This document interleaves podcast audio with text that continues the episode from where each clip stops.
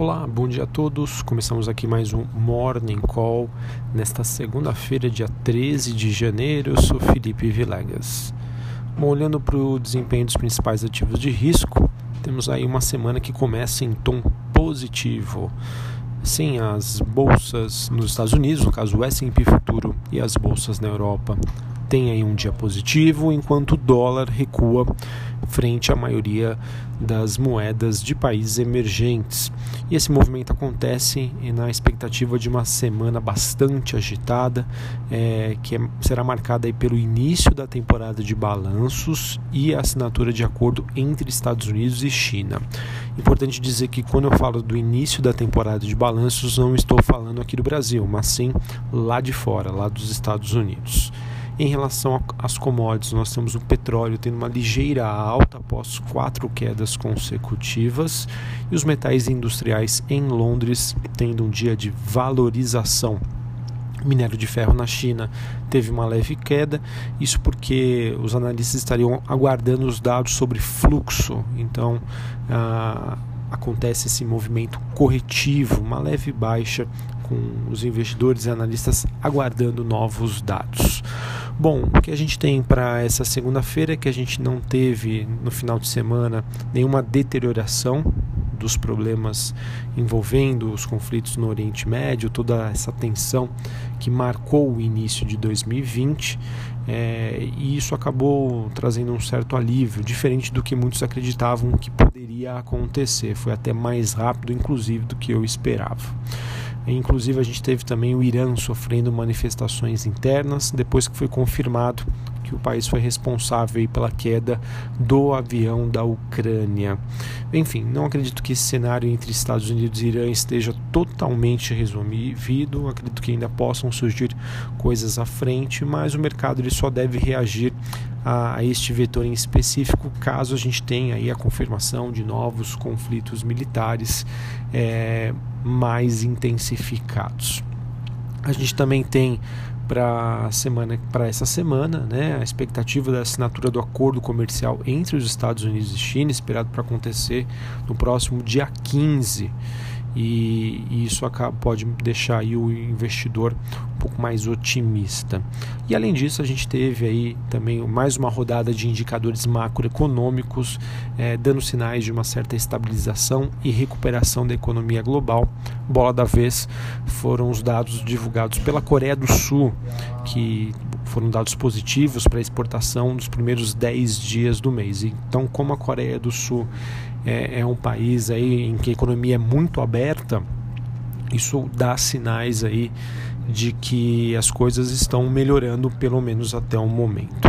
Aqui no Brasil, especificamente, a gente segue sem novidades relevantes no cenário local, então eu acredito que os ativos devam, por aqui, devam continuar na dinâmica aí de uma certa acomodação, consolidação e seguindo, claro, a movimentação dos ativos lá fora. Bom, como eu já disse, né, apesar da, da agenda macroeconômica bem fraca nesta segunda-feira, olhando para frente, essa deve ser uma semana importante em termos de divulgação de dados macroeconômicos, como eu já disse, né, os resultados corporativos é, para bancos, em especial nos Estados Unidos. A gente tem a expectativa também da divulgação de dados de crescimento da China, PIB e a inflação nos Estados Unidos. A China que deve divulgar hoje né, os dados de balança comercial. Hoje a gente também tem os, discursos de alguns dirigentes do Banco Central Americano que falam, ao longo do dia.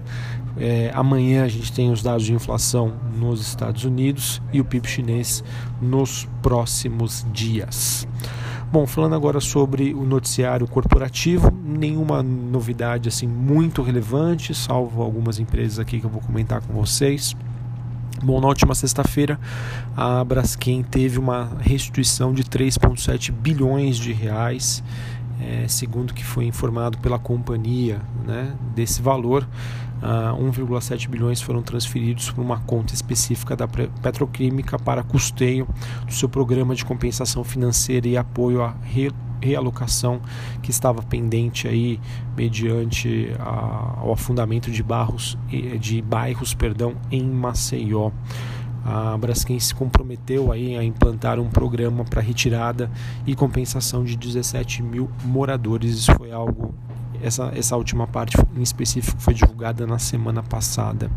Ela também divulgou a própria Braskem que comunicou, é, perdão, ela celebrou então um contrato de compra e venda é, de gasolina é, tipo A com a refinaria de petróleo Rio Grandense, do qual possui 33,20%. Vejam que aos poucos o noticiário aí de Braskem começa a ficar positivo novamente, né? apesar da situação ainda bastante complexa. Então eu vejo aí muitos investidores, analistas voltando a recomendarem a eh, Braskem e isso foi o que justificou esse movimento de recuperação recente. Bom, também tivemos uma reportagem interessante divulgada no jornal Valor Econômico, dizendo que a Cielo né, é, ainda deve ter um ano difícil, né?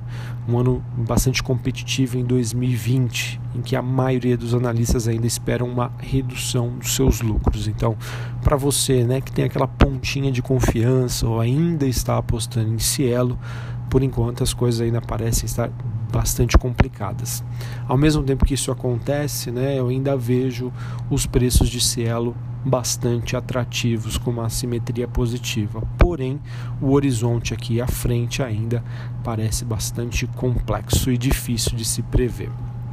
Bem, saiu uma reportagem também bastante interessante no jornal Estado de São Paulo, mostrando aí que ao menos cinco construtoras residenciais já estão com ofertas engatilhadas aí para este ano, que devem somar cerca de 5 bilhões de reais. Só para vocês terem uma ideia, a última vez que uma construtora estreou na bolsa brasileira foi em 2009, quando a Direcional abriu o seu capital. Tá? Então a gente tem aí nessa onda positiva, né, que tem sido puxada pelos juros mais baixos, nós temos as construtoras Moura, Dubex e a Mitre que já pediram né, registro para realização de oferta na CVM. E além dela, temos mais três aí que estão ainda conversando com os sindicatos de bancos é, contratados para co coordenar os seus processos. Seriam elas a Calas, a Curi e a Yu, a Yu Inc. Finalizando, Fleury concluiu na última sexta-feira a operação de compra de 100% do capital social do grupo Diagmax que é uma rede de diagnósticos que atua na região metropolitana de Recife Pernambuco.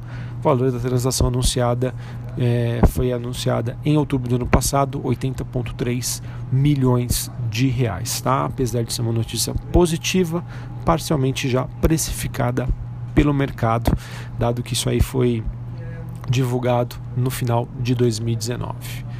Bom, acho que eram essas as principais novidades do dia. Vamos ver aí como que a semana começa. Por enquanto com um tom positivo lá fora, mas uma semana muito importante é, quando a gente olha aí para a parte macroeconômica, tá? China, Estados Unidos principalmente. Um abraço, um bom pregão, uma ótima segunda-feira até a próxima. Valeu!